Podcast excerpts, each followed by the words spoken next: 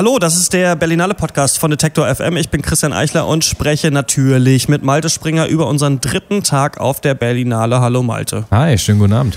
Wir sind mal wieder im Pressebereich im Grand Hyatt Hotel am Potsdamer Platz, schräg Ja. gegenüber vom Berlinale Palast. Und ich kann dir sagen, ich bin völlig in der Festival Zone jetzt. Ja. Ich nicke den Türstehern nur noch müde zu, weiß schon genau, wo ich mich in der Presseverführung hinsetze, kann den Festival-Trailer schon mitsummen auf jeden Fall. Wie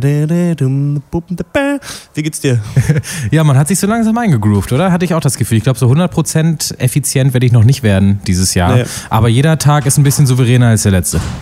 Würde ich auch sagen. Ähm, bei mir hat heute Morgen um 9 Uhr auf nüchternen Magen alles mit äh, Utoya 22. Juli angefangen. Ist so ein 70 Minuten One-Take, wie Anders Breivik 69 Jugendliche in Norwegen erschießt. Aber über den sprechen wir erst morgen, denn wir müssen, glaube ich, mal einen Blick hinter die Kulissen erlauben. du kannst viele Filme erst einen Tag nach mir sehen. Warum ist es so? Ich bin Fachbesucher, du bist Presse. Die äh, Presse ist so ein bisschen der Adel der Berlinale und ich äh, bin einfach der normale Mensch. Das heißt, ich darf nicht auf Pressevorführungen, sondern muss einen Tag warten, bis die öffentlichen Vorführungen stattfinden. Genau, und die kannst du auch umsonst rein, musst dir Genau. auch trotzdem, also das ist, weil du mm, machst ja ein Kinoprogramm bei Genau. einem Programmkino in Leipzig, bist deswegen Fachbesucher. Ich, Genau, ich bin nicht hauptberuflich als Podcaster hier auf der Berlinale, sondern eigentlich als Vertreter meines Kinos, bei dem ich angestellt bin. Genau, und weil du dann morgen den Film gucken kannst, sprechen wir einfach morgen drüber. Dann So haben wir beide gesehen, ist, glaube ich, entspannter. Ähm, und dann äh, würde ich sagen, wir fangen mal an mit dem, was wir heute gesehen haben. Und ich schaue mir ja, ja hauptsächlich Wettbewerbsfilme an und du stöberst jetzt auch viel im Panorama und hast Shockwaves gesehen. Ja, Shockwaves Diary of My Mind oder Originaltitel Onde de Choc Journal de ma Tête. Äh, ein Film von der Schweizerin. Wer äh, kennt ihn nicht, ja? Ja, wer kennt ihn nicht? Ursula Meyer hat den gemacht. Und der ist wieder einer aus der Panorama-Sektion. Das hatte ich gestern, glaube ich, nicht erwähnt bei Profile. Die Panorama-Sektion steht so für kleine, experimentelle, eher unkonventionelle Filme. Und was mich dazu gebracht hat, diesen Film zu gucken, ist echt die Prämisse. Also folgendermaßen, Christian, ich erkläre dir das. Obwohl. Der Schüler äh, Benjamin Felet, der führt eine Woche lang Tagebuch. In dem Tagebuch, Tagebuch beschreibt er extrem detailliert, wie und warum er seine Eltern erschießen wird. Dann bringt er das Tagebuch zur Post, schickt es seiner Französischlehrerin, Frau Fontanelle, erschießt seine Eltern und stellt sich der Polizei. So, das ist quasi so beginnt der Film. Okay. Ähm, und sie wusste davon. Nein, ja, das wird so ein bisschen ausgehandelt dann, Okay. inwiefern die Französischlehrerin da involviert war. Aber der Film wird trotzdem jetzt kein Kriminalfilm sein, wie man jetzt denken könnte. Es gibt jetzt keine Clues und Twists und Spurensuche in, weiß ich nicht, runtergekommenen Pubs oder so, sondern Ja. es geht wirklich mehr so um die Psyche von diesen Menschen. Also sprich dem Mörder und der Lehrerin, die halt jetzt, weil er sie damit reingezogen hat, sind die beiden jetzt quasi verbunden, obwohl sie das gar nicht wollen und das eben vor dem Hintergrund dieser schwer zu erklärenden Tat, nämlich diesem Doppelmord an den Eltern. Und zum Beispiel steht in diesem Tagebuch, das erfahren wir dann im Film, dass der Französischunterricht dann so das Einzige war, was ihn, äh, ihm in seinem Leben noch Spaß gebracht hat. Und zwar, weil Frau Fontanelle ihn immer zum Schreiben motiviert hat, ihm gesagt hat, jeder Gedanke ist irgendwie wertvoll. Es gibt auch keine falschen Gedanken, keine falschen Impulse. Und er Ah. ist ihr deswegen dankbar, dass er durch sie und durch Schreiben endlich die Kraft gefunden hat, seine Eltern umzubringen. Okay. Also, ja. wie viel Potenzial ist schon in diesem Gedankengang irgendwie für einen Film? Ich fand das richtig krass. Klingt aber schwer, das auszubreiten eigentlich in Filmform, aber der Film hat's gut gemacht. Ne? Der Film hat es super gemacht. Ich meine, sie hatte ja selbstverständlich von all dem nichts gewusst und das nicht beabsichtigt, aber jetzt im Nachhinein ist sie halt in Teufels Küche, wird halt von den Ermittlern auch beschuldigt. Also ein bisschen wie diese Killerspieldebatte, die oft nach Gewalttaten noch ausgepackt wird, so müssen wir Counter-Strike verbieten. So ungefähr ist das, deshalb müssen wir jetzt verbieten, dass irgendwie, oder ja, inwiefern hat sie dazu beigetragen, jetzt so im Nachhinein. Und das Interessante ist, dass sie sich dann aber nicht abwendet von Benjamin, sondern halt anfängt, ihn in U-Haft regelmäßig zu besuchen, eine Beziehung zu ihm aufzubauen. Wahrscheinlich so aus irgendeiner morbiden Neugier oder sowas, weil sie will ja auch wissen, warum wurde ich hier jetzt mit reingezogen. So, ich wollte das ja gar nicht. Und diese ganzen aufgeladenen, total verkorksten Spannungsverhältnisse, die haben mich total mitgenommen, total e- elektrisiert. Der Film überspitzt es aber auch nicht oder dramatisiert es irgendwie über, sondern im Gegenteil, das ist so ein herrliches Understatement. Du musst dir das eigentlich alles immer selbst denken. Und zusätzlich zu den Gedanken des Mörders und der Position der Lehrerin und dessen Beziehung, deren Beziehung zueinander, hast du halt auch noch die Perspektive der Ermittler, die einen Schuldigen finden müssen, das also irgendwie rationalisieren müssen, was, was da passiert ist. Dann hast du noch die Perspektive von einem Psychiater, zu dem Frau Fontanelle geht.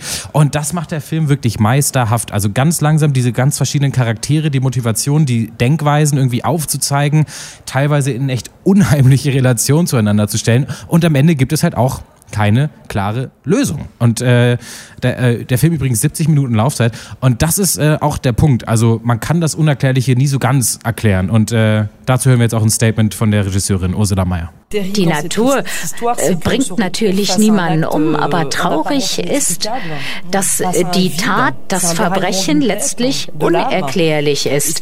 Es kommt aus dem Kopf, aus der Seele, ist aber unerklärlich und bleibt es auch.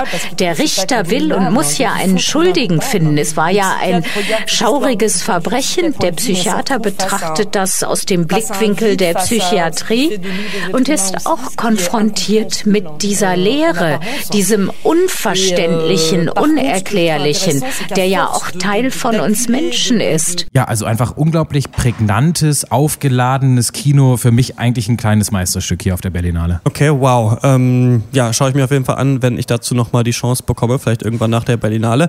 Ich kann dir sagen, dass heute den Tag markiert, äh, da ich mir einen Wettbewerbsfilm geknickt habe, nämlich oh, äh, drei ja. Tage in Quiberon, wo es um äh, Romy Schneider geht. Ja, weil ich dachte, es wäre eine Doku. Ich weiß gar nicht warum, weil ich blöd oh bin einfach. Ich habe irgendwo, glaube ich, dokumentarische Form gelesen und gar nicht gecheckt, dass es ein Spielfilm ist. Aber du wirst den, glaube ich, im Laufe des Festivals ich noch, noch sehen, ja. Hm? Äh, schauen. Ich hatte ich, irgendwie keine Lust auf Dokumentarfilme, weil wir in Leipzig bei der Doc ja dann immer so viele äh, Dokumentarfilme mhm. gucken, dachte ich mir, ich habe Lust auf Spielfilme. Ja, war ein Spielfilm. Ähm, hab ich vercheckt dachte mir dann, okay, dann gucke ich mir einen anderen Film an und zwar Amiko, der lief im Forum. Das ist ein japanischer Film von Yoko Yamanaka und er checkt schon so einige Boxen an die man bei Japan denkt. Stuhlmädchen, Tokio, Awkwardness, pseudophilosophisches Gebrabbel, Technologie und natürlich Nudelsuppen. Ah, ja. Du wolltest es mhm. wahrscheinlich gerade sagen, ja. Ich Im Film sagen. begleiten wir die 16-jährige Amiko, die sich in einen Jungen an ihrer Schule verliebt, der dann Fußball spielt und der eines Tages verschwindet, kurz bevor sie, also vorher haben sie noch so einen langen Spaziergang gemacht, wo sie über den Sinn des Lebens geredet haben und das ja irgendwann auch sowieso alles sinnlos ist, wenn man einen Job hat und so weiter und so fort. Also das hm. Typische, was man auch aus jedem Anime kennt. Ja. Und der haut ab und sie reist ihm hinterher nach Tokio, um ihm zu folgen, um ihn zu finden. Und äh, sie kommt im Film zur Erkenntnis, dass es im Leben jeder Frau pro Jahr einen Tag gibt, an dem sie sich zu allem hinreißen lässt und keinen Fick auf gar nichts gibt. Und deswegen äh, gibt es Frauen, die in Pornos mitspielen. Das ist irgendwie ihre große Erkenntnis. Ah. Und sie meint, sie hätte diesen Tag des Öfteren, eigentlich jeden Monat. Und ähm, das ist so ein bisschen ein Witz im Film. Und ja, der Film ist zwischendurch auch so pixelig in 4 zu 3 gefilmt, ist auch irgendwie nur 70 Minuten lang. Ähm, ab und zu spricht Amiko auch in die Kamera. Irgendwie werden wir Zeugen, wie so zwei Außenseiter-Kids, sie und eine Freundin in diesen Schul- und Ferienalltag in so einer japanischen Kleinstadt erleben. Mhm. Ist ein Film zum Schmunzeln, mehr aber auch nicht. Ich kann aber sagen, es gibt eine Tanzszene im Film, die ist mhm. total klasse, aber ich glaube, das äh, reicht jetzt eigentlich zu diesem Film. Und äh, dann habe ich noch einen Film gesehen, oder wäre das was für dich, Amiko? Ah, äh, ich glaube nicht. Nee, ich bin aber auch in der Kultur nicht so verhaftet. Also. Ja. Und dann noch ein Film, äh, Sieben Tage in Entebbe, Malte, unser Mann in Hollywood ist wieder am Start. Daniel. Daniel der Mann, der äh, Till Schweiger gerne wäre, the one and only Daniel Brühl, der spielt einen deutschen Linksradikalen, der zusammen mit so einer RAF-Splittergruppe 1976 eine Air France-Maschine entführt. An Bord befinden sich über 100 Israelis, also noch mehr Leute, aber diese Israelis sind quasi die wichtigen, mhm. denn Daniel Brühls Terrorgruppe will die als Geiseln nehmen, um dann die Freilassung palästinensischer Freiheitskämpfer von der israelischen Regierung zu erpressen. Hi. Und ähm, mit in dieser Terrorgruppe ist übrigens auch Rosamund Pike, die kennen wir noch aus Gone Girl, Gone zum Beispiel. Ja. Mhm die auch eine Deutsche spielt. Und da kann man kurz sagen, ihr deutscher Akzent ist super. Also okay. genauso klingen Deutsche, wenn sie Englisch reden. Ihr Deutsch ist, glaube ich, für einen Amerikaner auch super, aber als, wenn du es als Deutscher guckst, zieht ja. sich das ein bisschen raus aus dem Film, weil du immer merkst, ja, und du denkst dann auch, wie fühlt sich eigentlich Daniel Brühl, weil er muss mit ihr immer Deutsch reden und sie, Stimmt. sie muss es halt auswendig lernen. Stimmt, ne? das ist eine äh, lustige Dynamik. Aber ähm, sie macht es gut, Ab mhm. und zu wird man ein bisschen aus dem Film rausgeworfen. Dieses Flugzeug, das wird dann in Entebbe in Uganda gelandet. Da regiert natürlich Idi Amin und der hilft dann den Entführern dabei, Israel zu erpressen. Und im Film sehen wir quasi wie Daniel Brühl, Rosamund Pike und ihre palästinensischen Mitstreiter, dann noch das griechische Flugzeugpersonal und viele Franzosen und Israelis sieben Tage am Flughafen von Entebbe verbringen, während das israelische Militär an so einer waghalsigen Befreiungsaktion tüftelt. Ja. Und irgendwann blüht dann dem eigentlich relativ pazifistischen Charakter von Daniel Brühl, dass er wahrscheinlich, wenn die Israelis kommen, anfangen muss, Geiseln zu erschießen. Mhm. Ganz kurz, ist es so ein Malte-Film? Ja, auf jeden Fall. Ich frage mich noch, äh, hat irgendwie ein Australier noch gesurft oder so, weil dann wäre es auf jeden Fall ein globaler Film. Irgendwie. Ich glaube, ich glaube auch, du ja. hast, glaube ich, jedes Land erwähnt, das es gibt. Irgendwie. Es fehlen nur noch die Inuit, ja. Sonst hat man eigentlich alle Bevölkerungsgruppen sind eigentlich in diesem Film drin. Ähm, das Gute am Film finde ich, dass du diese verschiedenen Volksgruppen hast, dass mhm. du sehr viele verschiedene Charaktere hast. Und dass der Film so einen neutralen Blick eigentlich wahrt, weil eigentlich würde man natürlich sagen, die Menschen, die das Flugzeug entführt haben, sind ja. die Bösen, das israelische Militär, das sind die Guten. Aber man versteht schon auch, warum Daniel Brühl das macht und warum mhm. ihm das wichtig ist, die unterdrückten Palästinenser da äh, zu befreien. Und er und seine Mitstreiter sehen quasi Israel als den neuen Nazistaat und ja. wissen aber, dass wenn sie jetzt selber als Deutsche Israelis entführen, nach außen wie Nazis mhm. wirken. Mhm. Und das ist eine ganz interessante Dynamik, die die da haben. Ja, das ist ein ganz interessanter Punkt. Das war für mich nämlich ein ganz entscheidender Moment im Film. Die Frage, ob meine Figur Winfried Böse absichtlich die Geisel nicht erschießt oder ob er keine Zeit hatte. Ich fand das sehr wichtig. So brauchten wir Quellen, Augenzeugen. Wie zum Beispiel Monsieur Lemoine, den Flugingenieur von damals. Er sagte, er erinnert sich ganz klar daran. Böse hat die Entscheidung bewusst gefällt, die Geiseln nicht zu töten. Und auch das griechische Personal in diesem Flugzeug, die haben auch so ihre eigene Agenda und das ist eigentlich ganz interessant, finde ich. Und ich finde eben ganz gut, dass obwohl natürlich am Ende eine Seite gegen die andere gewinnt, man trotzdem sagen kann, man hat die verschiedenen Seiten verstanden in dem Film. Das ist was, ja. was wir, ja, weiß Gott, beim Biopic nicht normal ist. Und das andere, der Film hat am Ende eine große wichtige Szene und schafft es sehr gut, dir vorher alle wichtigen Charaktere zu erklären, die darin vorkommen. Also wenn diese mhm. Szene losgeht, dann kennst du eigentlich so 10, 12 Beteiligte auf allen verschiedenen Seiten, was ja. sehr gut ist. Und das ist ein Action-Setpiece, das mit einer Tanzchoreografie gegengeschnitten wird. Und Krass. das habe ich so noch nicht gesehen. Ich finde, der Film schafft es nicht ganz, das so geil auszuführen, wie er denkt, dass es mhm. wäre. Und leider teast er das auch vorher schon zweimal an. Aber ja. das ist was für euch Neues, das finde ich sehr gut. Nicht so besonders finde ich die Optik und die fehlenden Kamerafahrten. Dass ich bin das wirklich leid, immer dieses Schnitt gegen Schnitt. Das wirkt wie so ein Film, den sich der Freund meiner Mutter auf Netflix auf dem TV-Stick angucken würde, so sonntagsnachmittags. weißt du, da, ja, ja. ich habe viele solcher Filme schon gesehen, dass ich in deren Wohnzimmer gekommen bin und dann lief sowas. Und da ist halt, man könnte auch mal mehr Kamerafahrten machen, man könnte sich mal mehr mhm. Überlegungen über Kameraeinstellungen machen. Cinematografisch ist ja auch nicht so viel zu holen. Und der Film geht einen richtigen Weg, so viele Charaktere aufzubauen.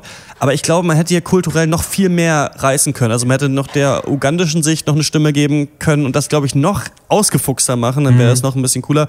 Und ähm, Genau, das ist eigentlich so meine Kritik daran. Kurze Frage, ist das ein Action-Spektakel mit politischen Untertönen oder ist das ein politischer Film mit ein bisschen Geballer? Das ist so ein Polit-Thriller eigentlich, ne? Also Thriller das ist, eher, okay. Ja, mhm. würde ich sagen. Also am Anfang passiert auch nicht so viel, weil der Film ein bisschen braucht, dir die Charaktere zu erklären. Ja.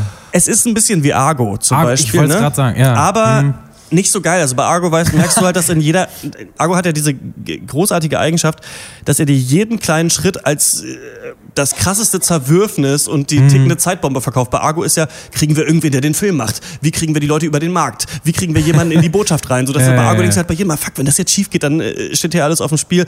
Das ist hier nicht so. Und deswegen glaube ich, so sieben Tage in Entebbe hätte man vielleicht mal noch ein Jahr dran tüfteln sollen, dann wäre mhm. der richtig gut gewesen. Ist aber so eins der kleinen Highlights auf der Berlinale für mich, weil es auch so ein der erste Hollywood-Film ist, würde ich sagen, okay. den ich hier so gesehen habe. Ja. ja. hört sich gut an. Ist äh, auf jeden Fall ein Malte-Film. Genau, den kannst du dir ja noch angucken. Äh, das war's von diesem Tag. Ja. Freust du dich auf morgen? Ja, ich freue mich. Ich fange den Tag um 9.30 Uhr auch mit Utoya dann an. Äh, mal gucken, mhm. ob, das ein, äh, ob, ob, mich das aufweckt. Ja, da bin ich sehr, sehr auf unsere äh, Diskussion gespannt. Die könnt ihr da draußen dann im Berlinale Podcast von Detektor FM hören. Den gibt's überall, wo es Podcasts gibt, zum Beispiel auf äh, Spotify oder auf Apple Podcasts. Einfach da abonnieren, das wäre super. Und dann hören wir uns morgen wieder. Malte, bis dann. Bis morgen, ciao.